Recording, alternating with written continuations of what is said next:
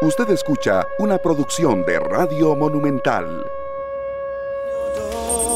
Son las 12 mediodía con 42 minutos. Muchas gracias por estar con nosotros en esta tarde. Hoy horario especial debido a la transmisión del fútbol, partido entre el Club Sport Cartaginés y el Club Sport Herediano de reposición, como ya han informado nuestros compañeros de deportes. Y hoy arrancamos con esta canción que ya el especialista en música total y absolutamente de esta tarde, mi compañero Sergio Castro, agradeciéndole también a Marvin Ballestero y a todas las personas que ya están con nosotros en los 93.5 FM y también en eh, el Facebook Live hoy en el perfil de Canal 2 Costa Rica. Es una canción alusiva a un tema de fondo que hoy vamos a tocar. Vamos a dejar un poco de lado pandemia, huracán, desastres, por supuesto que tendremos una referencia eh, en algún lapso del programa, pero hoy es un día muy importante para toda, para toda la población masculina y también femenina.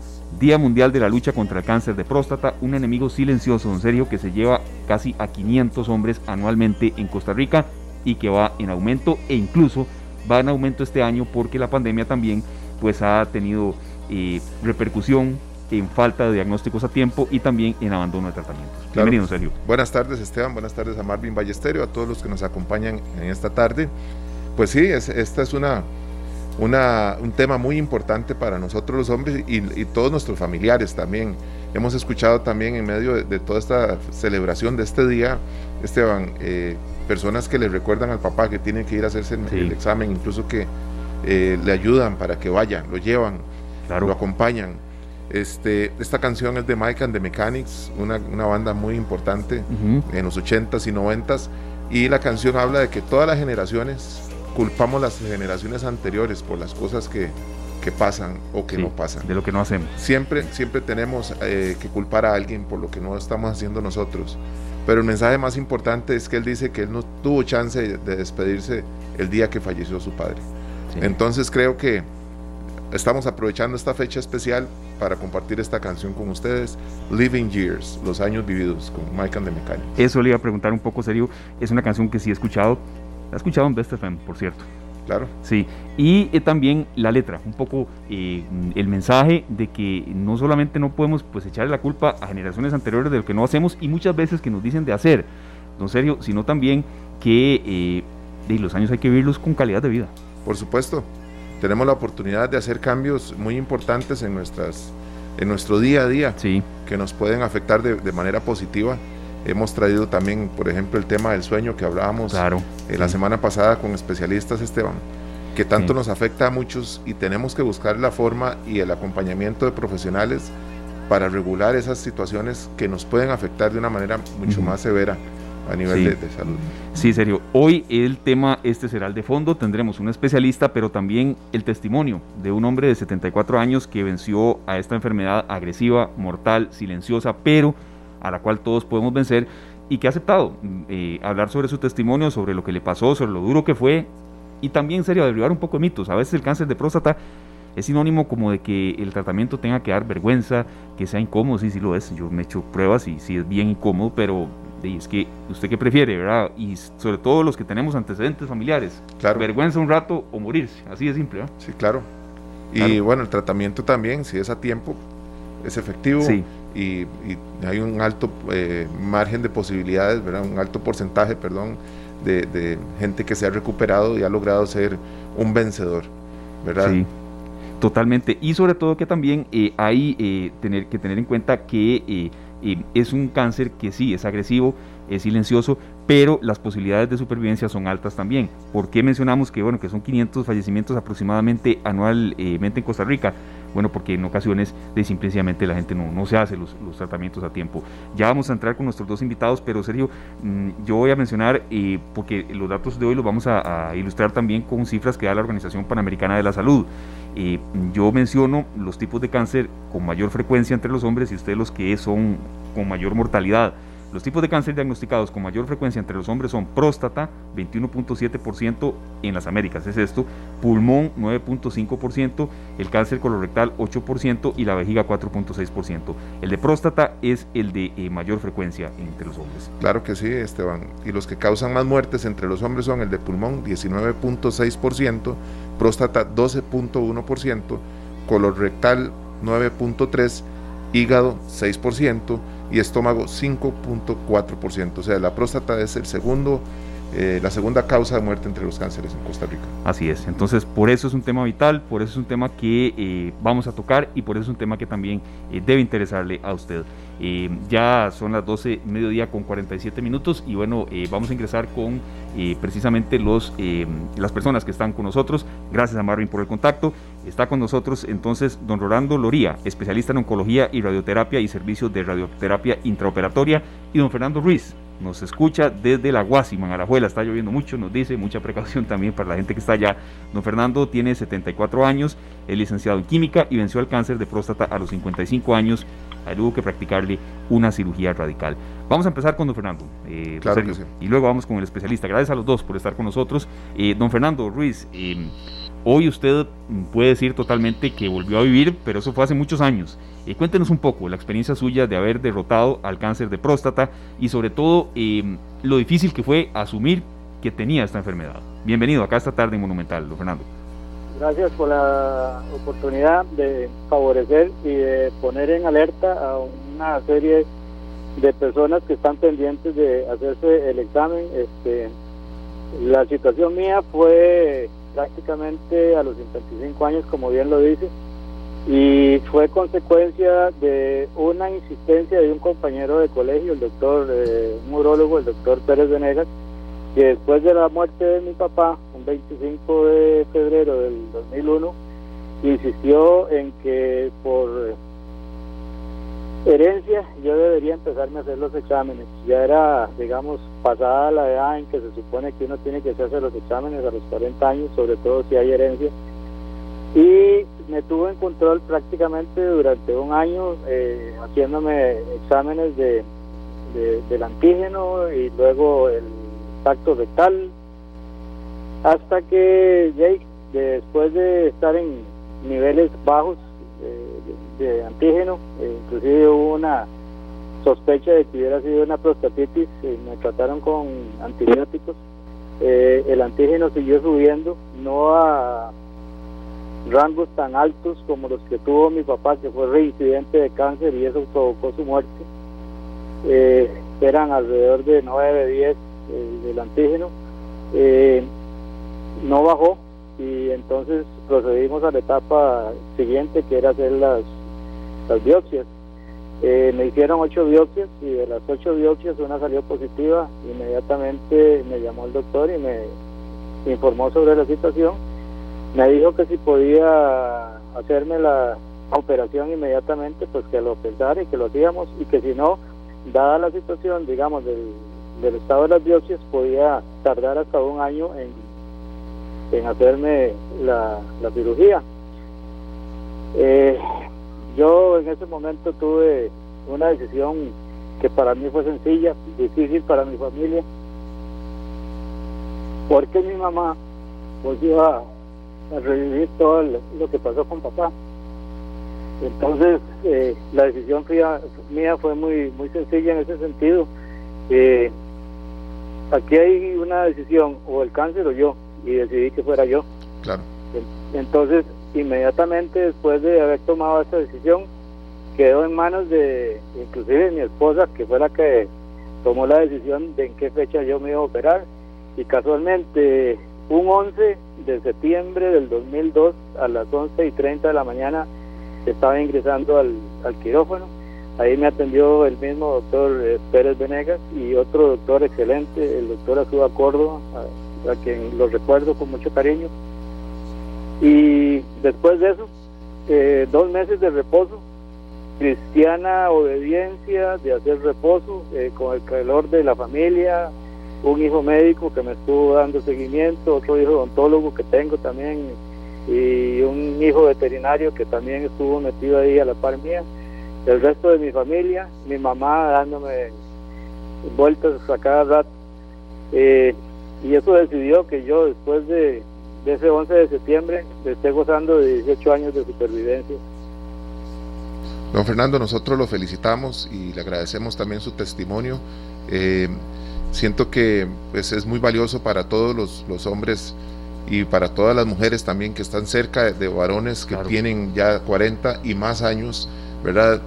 Para que tomemos la decisión de cuidarnos, de estar en control Eh, máxime, pues si tenemos ya también familiares, como en el caso suyo, eh, pues la lamentable pérdida de su papá por, esta, por este cáncer, y, y, también que usted le ahorró a su mamá y a su familia el dolor de pasar por la misma, por, el, por la misma situación, ¿verdad?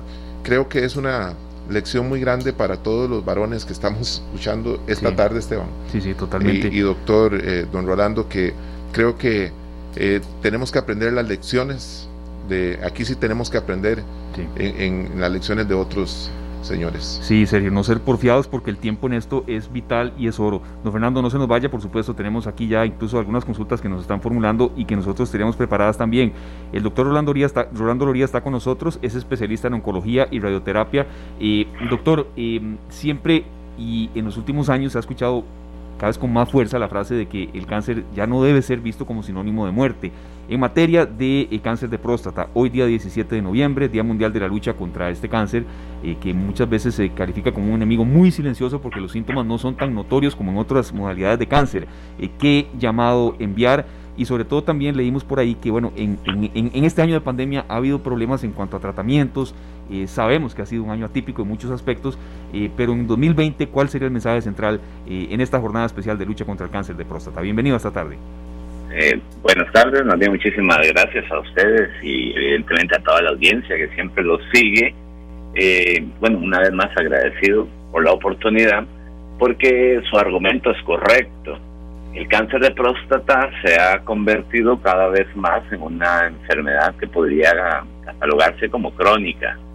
Eh, y en muchos casos, como es una enfermedad que crece lento, por lo menos en los hispanoamericanos, eh, a veces podría eventualmente retrasarse los inicios de algunas terapias. Y esto depende de los estadios en los que esté el paciente.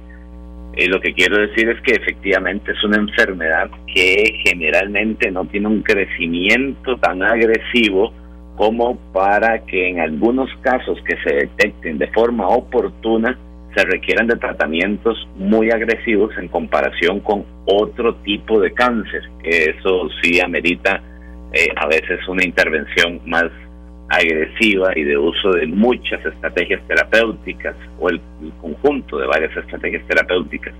Aquí lo importante es saber cuáles son los factores de riesgo que podrían exponer la aparición de una enfermedad, como puede ser el cáncer de próstata. Y un factor de riesgo es simplemente eso, algo que aumenta la probabilidad de que una persona pueda desarrollar alguna enfermedad, en este caso cáncer el no tener factor de riesgo no exime que aparezca cáncer de próstata y el tener varios factores de riesgo tampoco sentencia su aparición porque existen manifestaciones aleatorias de la enfermedad. Pero lo que sí es cierto es que todo varón mayor de 50 años ya debe haber empezado su control de antígeno prostático y tacto rectal. Y todo varón que sea de etnia o de raza negra debe entender que debe hacerlo antes de los 50 años, porque la incidencia es mayor en ellos y la posibilidad de desarrollar un cáncer de próstata a una edad más temprana y de tener tumores más agresivos de crecimiento más rápido es mayor en, ellos que en comparación con los caucásicos. También es importante, como estábamos escuchando en el, en el testimonio anterior, que los antecedentes heredofamiliares son importantes. De un 20 a un 25% de todos los cánceres de próstata están en relación con, con algún antecedente heredofamiliar. Y más aún ya conocemos de apariciones de síndromes como el síndrome de, cáncer hereditario de mama y de ovario, que por su, denominación en, inglés es el hereditary breast and ovarian cancer, que si es cierto podría en hombres expresar la aparición de cáncer de mama, también aumenta el riesgo de cáncer de próstata. Y el cáncer de próstata en aquellos varones que tienen este tipo de mutación, también se manifiesta con una agresividad mayor que en comparación con el resto. Entonces, todo esto es importante porque lo que quiero decir es que efectivamente conocemos ya cada vez un poco más del cáncer de próstata, existen muchas alternativas, la cirugía, la radioterapia, tratamientos hormonales o incluso la vigilancia activa, no hacer nada, dejarlo ahí hasta que tenga una manifestación un poco más agresiva. Todo eso lo podemos hacer en la consulta. Pero aquí el problema es ese, el paciente tiene que ir a la consulta. Eh, no, no podemos ir a sacar al paciente de las casas. El paciente o el varón debe tener una responsabilidad hacia su salud como la tiene cotidianamente eh, una mujer, que usted solo ve más frecuente. Usted a una mujer le dice hay que hacer screening por cáncer de mama o cáncer de cervix y las consultas se llenan. Eh, pero cuando hacemos lo mismo para cáncer de próstata no existe el mismo interés y generalmente las campañas van dirigidas hacia la mujer. Dígale a su varón, a su hombre, que tiene que ir a hacerse el tacto rectal, porque tiene que ir así, tienen que ir así, como jalados de las orejas a las consultas. Y esa es una realidad. Pero no hay que tener miedo. Efectivamente, eh, uno de los factores de riesgo es la edad. Y a mayor edad, todos nosotros pues, estamos en mayor riesgo de padecer de este cáncer. Y la una de las causas de, de, muerte de la población generalmente no podría estar en relación a este tipo de enfermedad si es una enfermedad bien tratada y bien controlada. Claro, eh, doctor, tengo un par de preguntas que hacerle porque sabemos que el mes de noviembre se aprovecha para hacer una campaña a nivel nacional, a nivel de la caja y EVAIS y demás instituciones, ¿verdad?, que atienden eh, para hacer este examen. Pero muchas personas desean hacerse este examen en clínicas privadas eh, por un tema tal vez de discreción y, muchas cosas más, tal vez para evitarse eh, quedar en una fila o en una cola que le va a tocar el examen mucho tiempo después, ese es el temor de muchos. ¿Usted tiene un aproximado cuánto puede costar un examen de estos en una clínica privada para que muchos de los oyentes tal vez puedan valorarlo y hacer una cita y tal vez aprovechar eh, esta campaña que es a nivel mundial realmente? Sí, en cuanto al valor del laboratorio, la verdad lo desconozco porque no, no me dedico a eso. Habría que preguntarlo en los diferentes laboratorios, pero sí que debería ser un costo bajo, barato, porque lo, lo usan muchos sistemas de salud en muchos países del mundo porque es un screening barato y sencillo. Entonces, el precio no lo sé, pero sí le puedo decir que es una prueba barata en el sentido de que se justifica hacerlo en muchísimas personas para detectar una enfermedad de alta incidencia. Entonces, si el Estado lo hace, es porque también a nivel privado el costo podría andar relativamente sencillo. Lo único que necesitamos es antígeno prostático específico. En cuanto a las consultas, pues esto depende también del tipo de especialista en el que usted vaya o al tipo de médico. Esto es algo que lo puede hacer un médico general, inclusive, porque es solo es un chequeo anual que hay que hacer, una anamnesis, una serie de preguntas para determinar factores de riesgo y una consulta de un médico general a nivel privado, pues eh, ronda no más de 30 mil, 35 mil colones y con el especialista, pues ronda entre 50 y 50 mil colones. Pues ahí más o menos lo que diga el colegio de médicos, las tarifas y lo que cada médico pues ajuste, pero eso es lo que, lo que existe.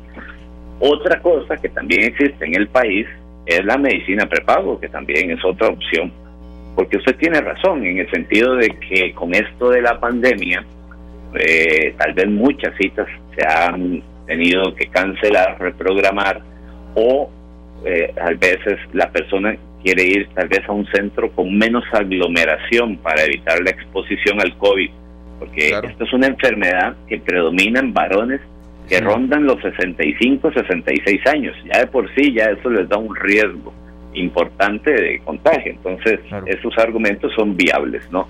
Pero en todo caso, esto es algo que está disponible eh, también en la seguridad social y como le repito, no se necesita un especialista en particular para hacer un tacto eh, rectal en específico ni tampoco para hacer una serie de preguntas bien dirigidas en materia de cáncer de próstata o cáncer del varón, porque al final de cuentas este mes lo que quiere es incentivar eh, la, el cuidado de la salud del hombre. Entonces es próstata, testículos o cualquier tipo de enfermedad que afecte al varón. Perfecto. Eh, ya venimos con usted también, doctor, para evacuar algunas consultas específicas de, este, de esta enfermedad. Eh, don Fernando Ruiz, eh, un guerrero que logró derrotar al cáncer de próstata. Don Fernando, ¿por qué a veces siente usted que es tan difícil, y tal vez con experiencias que usted también nos había comentado en la producción de este espacio, atacarlo, ir a un diagnóstico y sobre todo qué tan importante fue en su caso hacerlo rápido? Porque lo suyo sí no fue, a ver, no fue ni siquiera un resfrío ni mucho menos, fue necesidad incluso de una cirugía radical, don Fernando.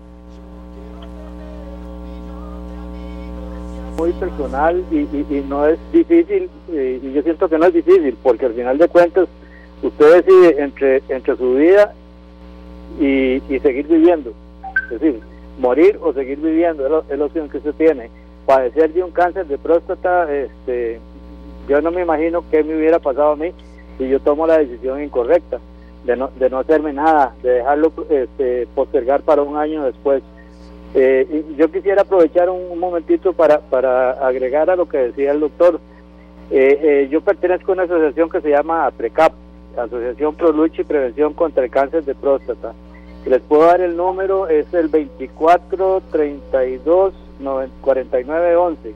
24, Esta asociación, 24 32 49 11. Perfecto. En, en esta asociación ustedes pueden llamar y les van a dar toda la información que ustedes necesiten, eh, les van a asesorar, les van a dar apoyo psicológico, inclusive es una asociación que no solo este, conformamos eh, parte de ella los supervivientes, sino gente que en estos momentos está eh, en, tratamiento y en padecimiento de cáncer. Hay una orientación exageradamente buena, hay una serie de, médicos, urólogos dentro de los que me acuerdo porque fue el que me operó a mí, el, el doctor Azúa Córdoba está ahí metido y hay otros médicos más, los cuales pueden ser eh, consultados a través de esta asociación. Eh, eh, aparte de todo lo que mencionaba el doctor, este, pueden hacer, tener acceso a, esta asociación y, básicamente eso es lo que quería comentarles. Vuelvo a insistir sobre, sobre el asunto de, cómo enfrentar el cáncer. Es, es decisión simple. Quitémonos la vergüenza de ir a un doctor a que nos haga el tacto rectal. Eso es pasajero. Ya inclusive yo estoy consciente de que hay muchas eh, bromas que se hacen al respecto, pero, pero vuelvo a insistir sobre la situación. Eh, ¿Qué es más importante? Darle eh, paso para que el cáncer progrese y al final de cuentas haya que eh, tomar medidas, digamos, paliativas más, más eh, difíciles como son la, radioterapia. en el caso mío fue una cirugía y a partir de ahí prácticamente con los dos meses de, descanso que tuve fui, digamos, yo volví a nacer, sinceramente. Yo, yo tengo dos edades, 74 años y 18 años. las dos las celebro. Claro y que la celebramos en, familia. Hay que seguirla celebrando, don Fernando. Aquí está su hijo, don Luis Fernando Ruiz Quesada, que dice que es una gran bendición poder decir que Dios les ha permitido tener a su lado a su papá, ¿verdad? Con toda la familia. Es importante tener conciencia con los tabúes, que los tabúes y el cuestionamiento de la, de la masculinidad eh, sean un factor que le dé la importancia que se merece a este tipo de exámenes para diagnosticar un tipo de cáncer que tiene incidencia y más mortalidad en hombres en Latinoamérica. Eh, envía saludos para nosotros y para todos los oyentes, pero en realidad eso es lo que él dice, que esos tabúes no nos impidan a nosotros irnos a, dejar pasar los días y el tiempo, Esteban, sin, sin tomar control de esta situación. Sí, bueno, usted nos esperaba ese detalle, nosotros tampoco, de verdad, no, no lo esperábamos, eh, pero bienvenido sea el mensaje y, esto refuerza la, la, la importancia de la familia, don Fernando, porque uno no está solo en esto. Correcto, yo tengo dos hermanos varones más, eh, hay uno, el menor, que está en control también, y, básicamente ya están siguiendo las, las, eh, las iniciativas que yo eh, tuve que tomar en cuenta para, para decidir seguir viviendo, ¿verdad? sí.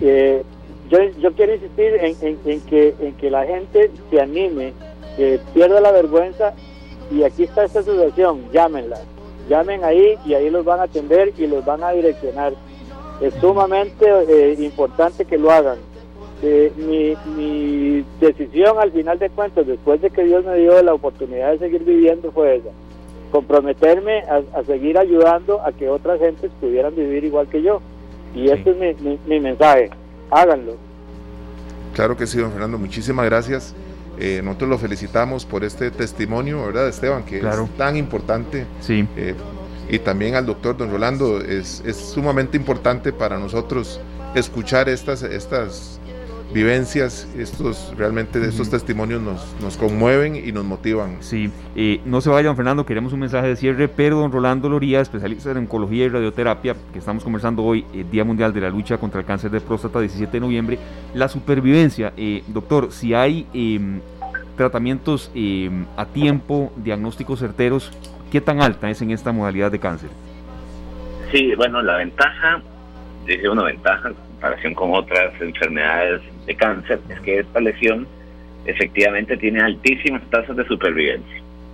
Tan altas, tan altas que dependiendo de la edad del paciente, el algoritmo empieza preguntando que cuánto es la expectativa de vida del paciente sin cáncer. Eh, porque la expectativa de vida en este país de un varón es de 79 80 años. Entonces, ya de por sí nos pregunta que si el estadio está muy temprano, podríamos eventualmente observar, bueno, mantener una estrategia que se llama vigilancia activa para evitarle los eventos adversos de los tratamientos.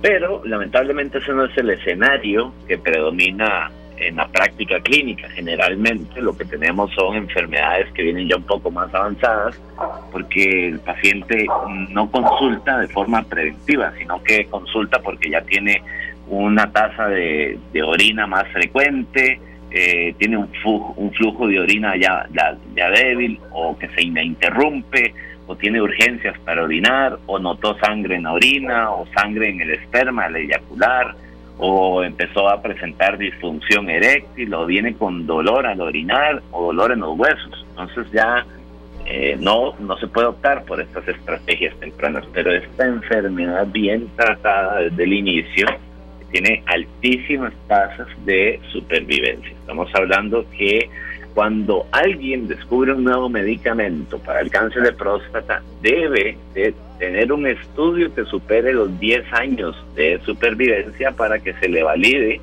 la efectividad de ese tratamiento. Entonces, imagínense que estamos hablando que son curvas de, de supervivencia que deben sobrepasar los 10 años para validar la incorporación de algún nuevo fármaco o alguna nueva estrategia terapéutica en el mercado, que en comparación con otros tipos de enfermedad como pulmón o páncreas, solo nos piden dos años, o en mama cinco años. Entonces, esto es una enfermedad que efectivamente tiene altísimas tasas de supervivencia.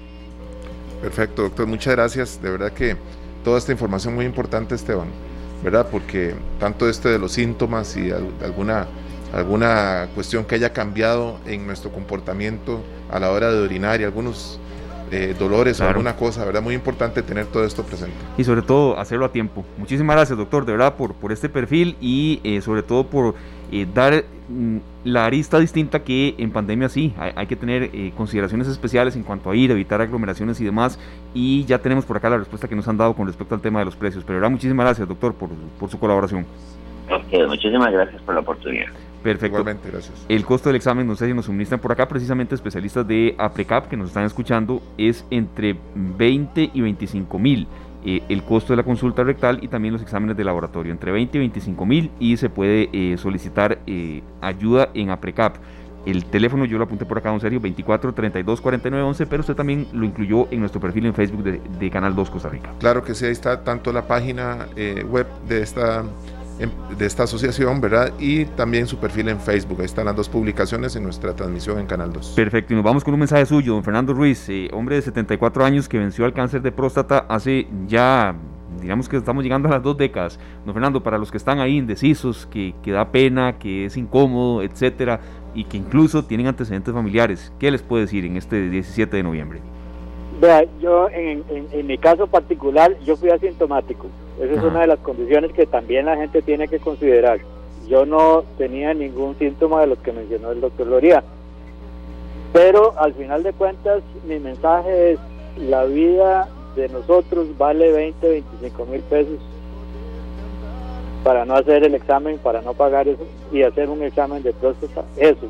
Y en segundo lugar, la vergüenza queda aparte, por favor quítense la vergüenza, compañeros, porque la verdad es que si no se quitan esa vergüenza, nunca vamos a poder vencer esta enfermedad. la tasa de mortalidad aquí es sumamente grande. En el país nosotros, de 170 países, estamos rankeados en el número 24. Pongámosle atención a ese detalle. Y en el país es el segundo en incidencia de muerte. Entonces pongámosle mucha atención y veamos cómo tomamos la iniciativa. Regalémonos ahora para Navidad el examen. Perfecto. Muchas gracias, don Fernando, por haber compartido su testimonio estos minutos y, de verdad eh, por haber eh, dado eh, un ejemplo también de superación y de vida después de, de, haber incluso, como decíamos, tenido que pasar por una cirugía radical, términos totalmente médicos. Gracias, don Fernando. Gusto de saludarlos y muchas gracias a ustedes por la, por la participación que me, que me dieron y, aprovechar para que otra gente de ahí tome la iniciativa. Claro que sí, don Fernando. Muchas gracias. Feliz día. Igual ustedes. A seguir celebrando la vida, gracias. Así es. Cuídense ustedes igual. Gracias. Muchísimas gracias, este, de verdad, eh, a los dos por haber estado con nosotros y eh, bueno, precisamente tener en cuenta que eh, esta es una enfermedad que no, no, no admite distingos mm, Sergio, de que si una persona es atleta, que si tiene un estilo de vida totalmente saludable, que si no lo tiene, le puede afectar a cualquiera, ¿verdad? Claro. Y está en, en nuestro círculo más cercano aquí, bueno, y voy a saludar a, eh, a mi papá que nos está escuchando y que él venció el cáncer de próstata hace 16 años y bueno, pasó por el Calderón Guardia, pasó por donde asustan. Claro. Y, de verdad eh, dejó la enseñanza porque yo tengo que hacérmelo eh, regularmente. Es decir, con esto lo que quiero decir es que el círculo es muy cercano, pero hay que detectarlo a tiempo. Por supuesto, ojalá que podamos cada vez tomar más conciencia al respecto y bajar esa, esa tasa. Sí. Muchísimas gracias eh, de verdad a los que nos han dejado entonces retroalimentación por este bloque, recordando que hoy es 17 de noviembre, Día Mundial de la Lucha contra el Cáncer de Próstata. Un simple chequeo puede significar la diferencia entre la vida y la muerte, recordando los datos que, proporcionábamos al inicio de nuestro espacio, es el eh, tipo de cáncer Em, que es eh, el que se presenta con mayor frecuencia en la población masculina, es el de próstata y luego viene el de pulmón. Y el segundo en mayor mortalidad, cerca de 500 costarricenses anualmente mueren por esta causa. Es la una de la tarde con 14 minutos, nos vamos a la pausa y vamos a actualizar también después eh, cifras que se están dando en estos momentos en eh, conferencia de prensa, en casa presidencial, son cifras que se están dando en relación con el tema de la pandemia, pero también en relación con la situación que nos está afectando por las lluvias cierre de vías, eh, también condición de alertas que en algunos casos han subido o no, lo vamos a actualizar, solamente le damos un pequeño perfil en los últimos tres días, don Sergio, que mencionábamos ayer el tema de que bueno, los, los datos se están actualizando, pero se van a dar a conocer de manera así presencial, ya no diariamente, en los últimos tres días han muerto 32 personas a causa del coronavirus y la cifra llegó a 1578. Son datos que se están dando y que después de la pausa, don Sergio, eh, los vamos a actualizar eh, para que todos los tengan en cuenta hoy en este horario especial de esta tarde. Monumental. Es la una de la tarde con 21 minutos ya en la parte final de eh, nuestro espacio de hoy. Vamos a escuchar un poco al eh, presidente ejecutivo de la Comisión Nacional de Emergencias, don Alexander Solís, quien en estos momentos eh, brinda un reporte sobre la atención en el país a raíz de la tormenta tropical y otra sobre Costa Rica y también actualizaciones que se han dado en materia de alertas. Está también el director del Instituto Meteorológico Nacional, Werner Stolz, y vamos a recopilar también algunos datos que se han dado a conocer hoy en materia de, de la pandemia, de datos de fallecimientos y también de eh, la situación actual en materia de hospitalizados y de unidades de cuidados intensivos. Pasamos a escuchar parte de las consultas que se hacen en estos momentos en la conferencia de prensa en Casa Presidencial.